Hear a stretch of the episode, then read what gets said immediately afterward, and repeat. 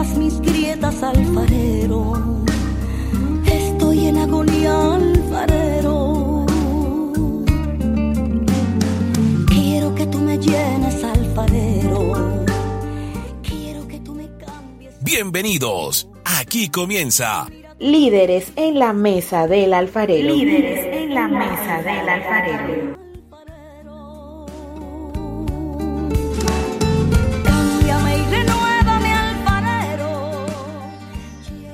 Este es el audio 1 de 2.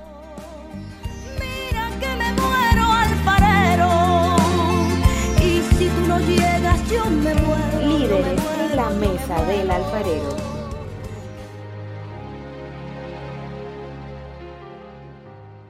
Que la paz de Dios gobierne sus corazones es el deseo sincero y recurrente que nosotros tenemos hacia usted.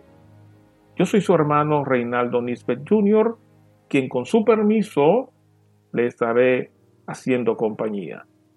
Aún más, este es su programa hasta que el día sea perfecto y esto siempre por Tierra de Milagros Radio. Estamos altamente agradecidos con cada uno de ustedes. Permítame, por favor, orar. Gracias te damos, Señor, por la oportunidad que tú nos permite. Gracias, Señor, por oírnos desde tu trono. Gracias por prestar tus oídos. Te presentamos, Señor, nuestro agradecimiento, pero también, Señor, por tu misericordia y porque tú nos diste el permiso a hacerlo. Te pedimos, Señor, que tú dé el pan a los que a esta hora no han comido, Señor. Te pedimos, Señor, también de acuerdo a tus riquezas en gloria, que pase tu mano de sanidad en aquellos que están enfermos, de acuerdo a tu santa y bendita voluntad, Señor. Señor, tú conoces cada condición humana. Tú conoces nuestros hermanos, Señor, en distintos países que están pasando por tribulaciones, que están pasando por situaciones difíciles, Señor. Muchos de ellos por declararse cristianos. Señor, a ellos te lo ponemos en tus manos. En el nombre de Jesús.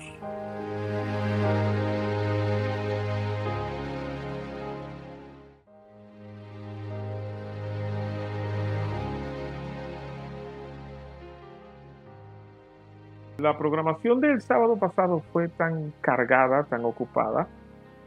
Y sí, felicitábamos a la emisora Tierra de Milagros Radio, pero también ahora yo me felicito a mí mismo y le felicito a usted porque nosotros estamos también de cumpleaños. La programación hasta que el día sea perfecto está de cumpleaños. Así es que, ¿qué otra cosa puedo yo regalarle a la distancia? sino seguir orando por ustedes, orando con ustedes, para que el sacrificio que usted hace, bueno, pues que sea de bendición. Y yo sé que muchos de ustedes hacen sacrificio porque tenían una normativa hace un año atrás de acostarse temprano y desde que entró esta programación han cambiado, han tornado su costumbre y ya se acuestan un poquitico más tarde. Así es que yo le agradezco esto. Reciba esto como un regalo.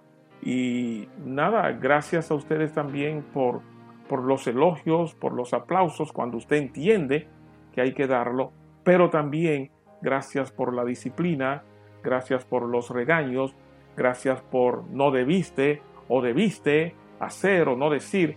Eso también se agradece y eso nos ayudará a, bueno, a mí, a los que me secundan, ¿no? Nos ayudará a ser más fuerte dentro de esta programación a la cual usted se ha hecho ya parte, se ha hecho dueño. Cierro el paréntesis y ahora le quiero hablar a los que por primera vez escuchan la programación. Hasta que el día sea perfecto, está haciendo un congreso radial, congreso este que hemos querido llamarle Líderes en la Mesa del Alfarero. Entiéndase que Líderes en la Mesa del Alfarero tiene distintos módulos y este que empezó ayer es una guía bíblica para trabajar, para tratar con las crisis, los conflictos y o escándalo dentro de las iglesias. No hay duda de que, si no todos, pues muchos de nosotros en algún momento hemos tenido cierto tipo de conflicto, cierto tipo de diferencia con un hermano, con un líder.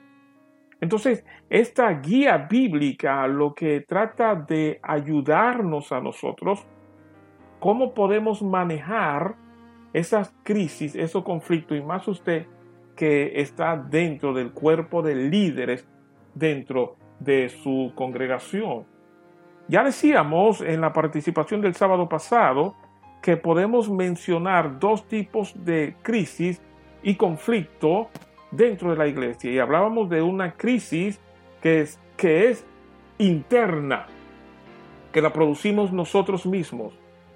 Pero también hay una crisis que es externa. No vamos a entrar en más detalle de esto porque lo hacíamos, pero sí vamos a seguir con lo que son las subdivisiones o razones por la cual se puede presentar una crisis. Decíamos que una razón puede ser por razones teológicas, permítanme repetirlo, razones teológicas. Otra razón que puede despertar una diferencia en el liderazgo y en la congregación como tal es por asunto administrativo. También si hay algo que puede despertar diferencia, como tercer caso, es una mala comunicación puede despertar eh, crisis usted con los que le siguen. También hay otras razones que despiertan crisis en la iglesia. Es por el carácter de ese líder, de esa líder, puede hacer que haya cierto tipo de trifulca. Queremos también decir que otra de las razones por la cual se puede levantar esta crisis es un desacuerdo en el liderazgo, en el mismo cuerpo de líderes, no se ponen de acuerdo y eso también puede despertar una problemática, una diferencia, una crisis. Y ya como por último, puede despertar, puede traer un escándalo, son esos pecados evidentes. Puede traer un escándalo a la iglesia. Recuerden que estamos hablando de situaciones internas. Repetimos, asuntos teológicos, asuntos administrativos, comunicativos, el carácter de la persona, opiniones diferentes, desacuerdo en el liderazgo o con el liderazgo y pecado evidente.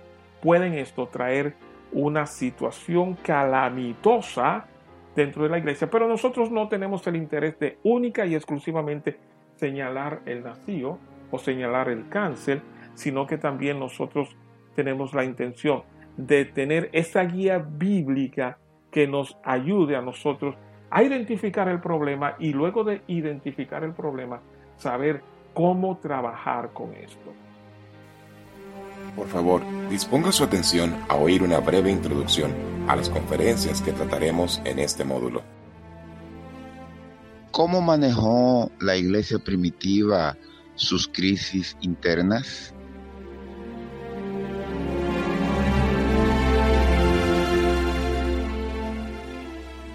Ahora, ¿qué hace un creyente cuando una relación eh, con otra persona es afectada, es dañada, se rompe?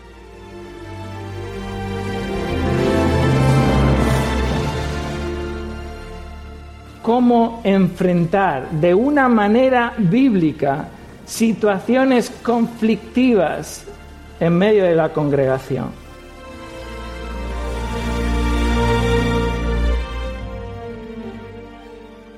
síntomas de un liderazgo enfermo.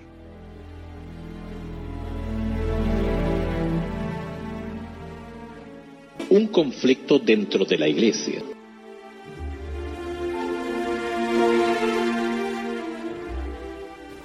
¿Cómo deben resolverse los pleitos? ¿Cómo deben resolverse los conflictos en la iglesia?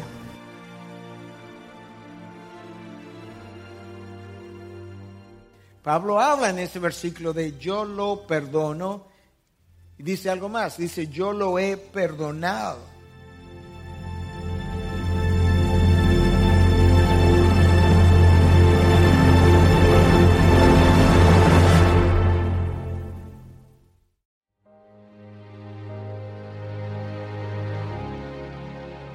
Vamos nosotros entiéndase usted y yo, a escuchar la participación del hermano pastor Héctor Salcedo.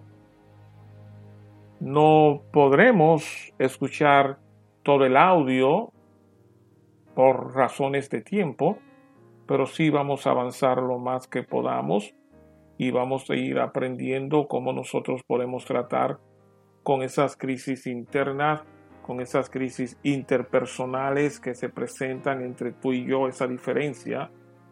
Y vamos a tomar nota porque quizás ahora tú no tienes dentro de tu comunidad ningún tipo de conflicto y esto quizás, por en caso que lo tenga, es posible que este módulo, una guía bíblica para trabajar con las crisis y los escándalos dentro de la iglesia, te pueda ayudar. Esa es una de nuestras metas.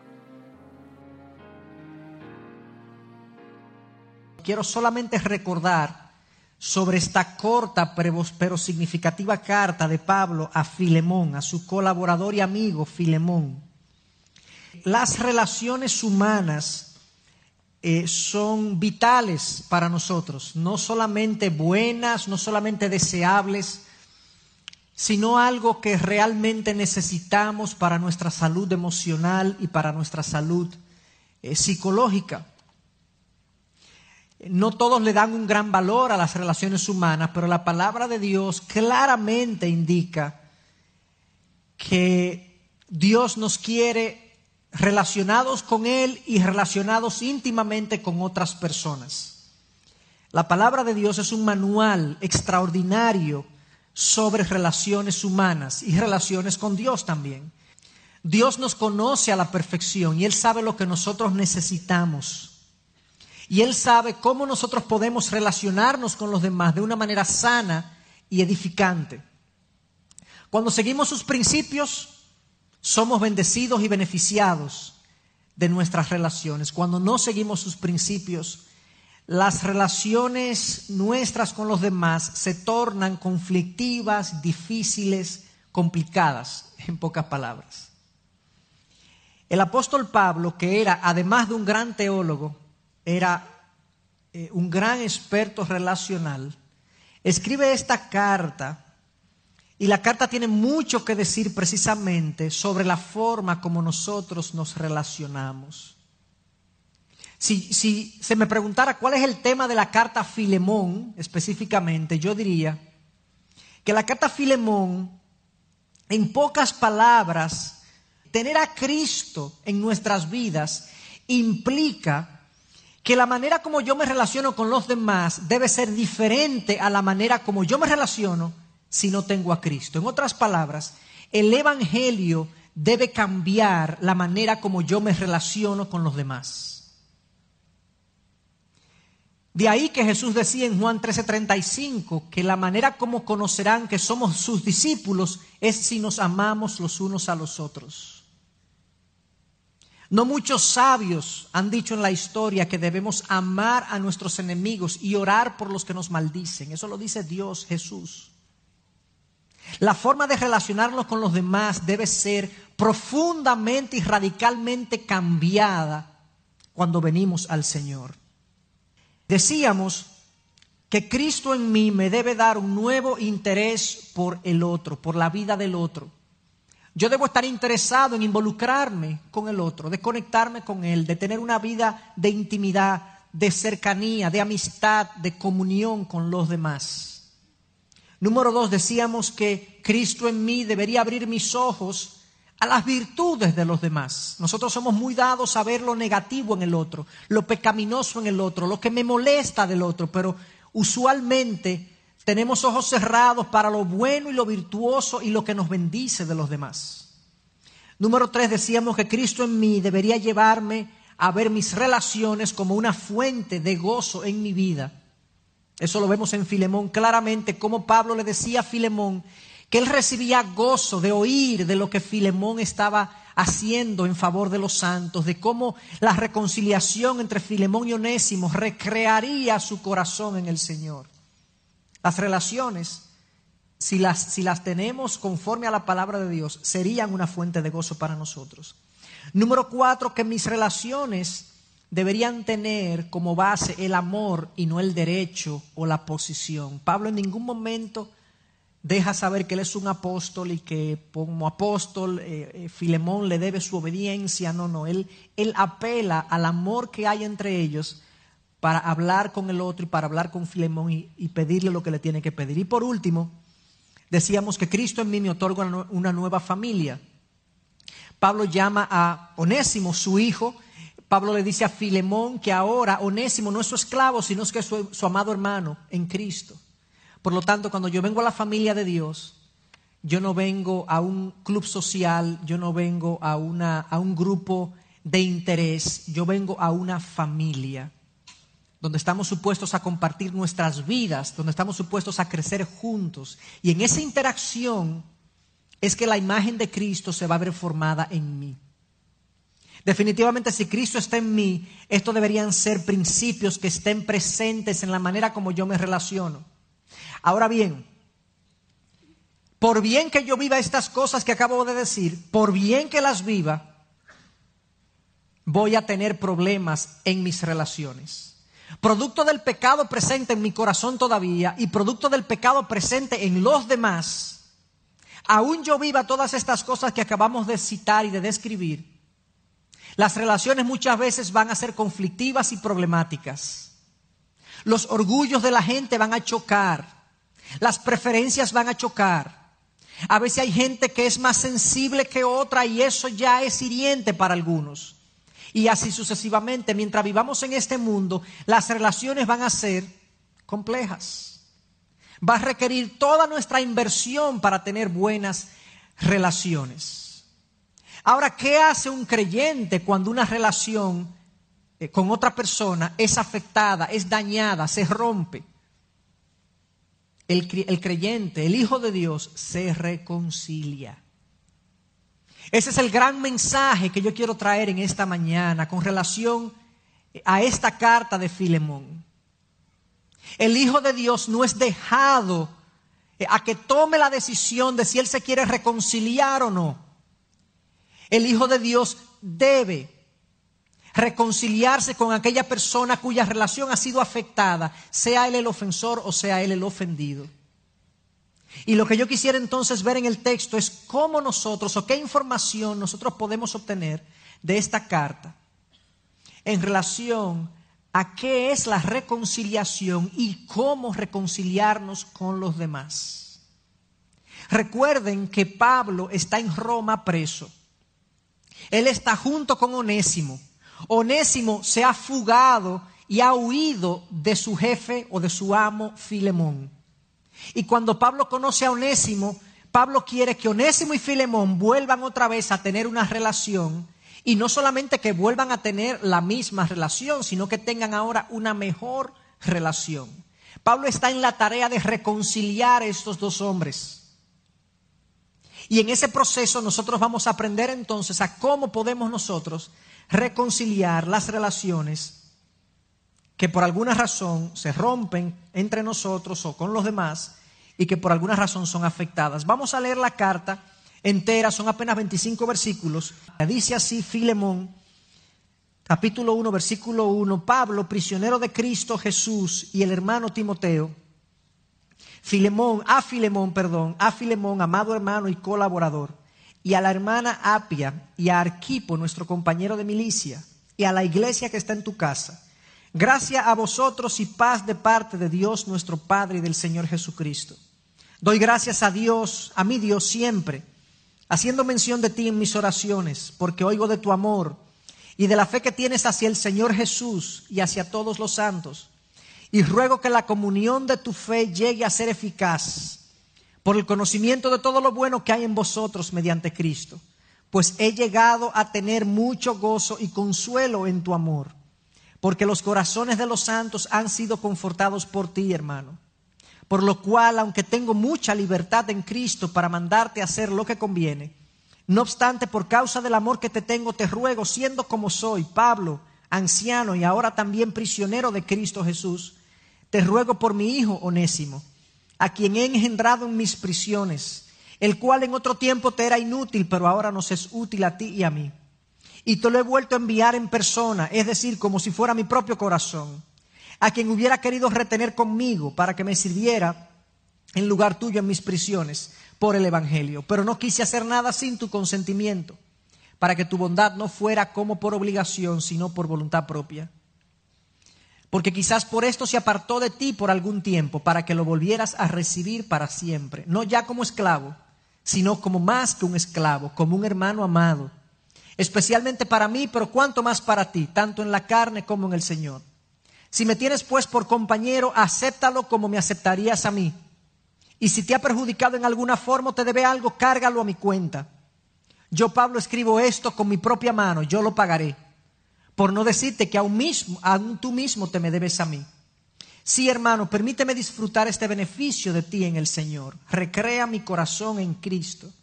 Te escribo confiado en tu obediencia, sabiendo que harás aún más de lo que te digo. Y al mismo tiempo prepárame también alojamiento, pues espero que por vuestras oraciones os seré concedido.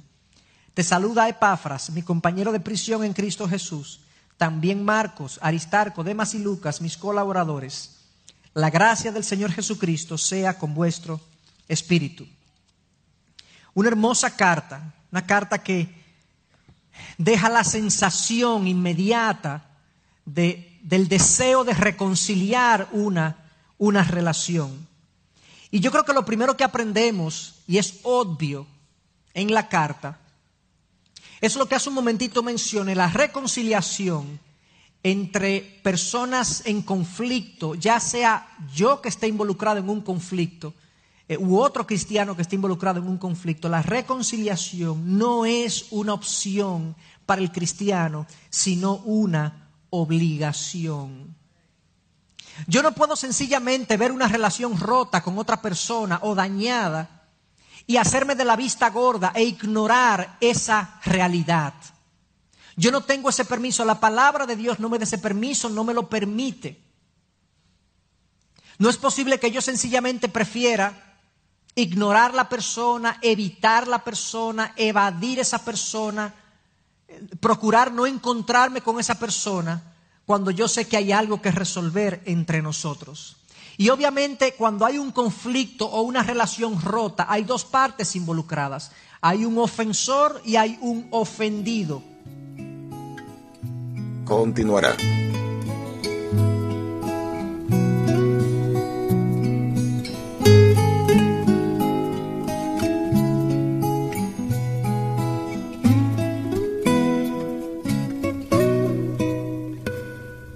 Hazme un corazón de barro, rompe el corazón de piedra, dale las vueltas que sea, pero hazlo a tu manera.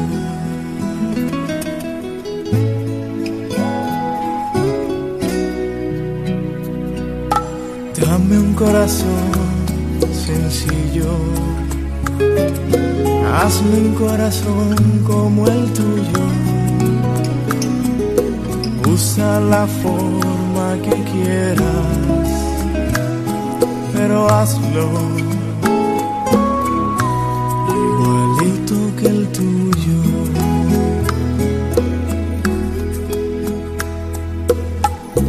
Como quieras, Señor. Como quieres que sea.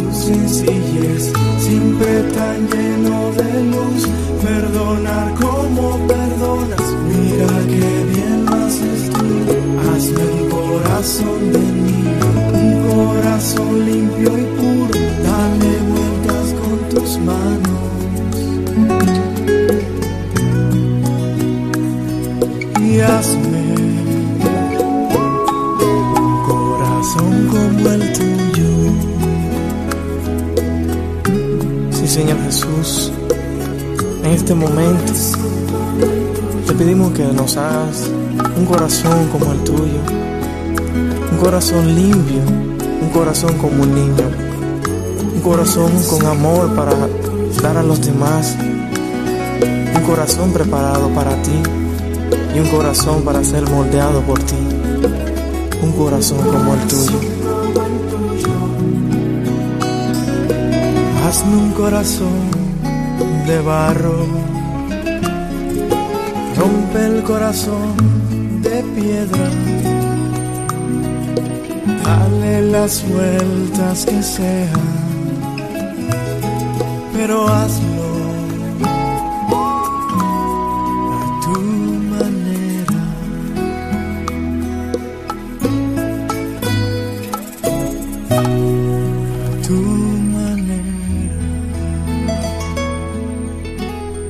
Estás escuchando Líderes en la mesa del alfarero. para ayudarle en su entorno familiar, espiritual y emocional frente a la demanda de un liderazgo cristiano. Continuará.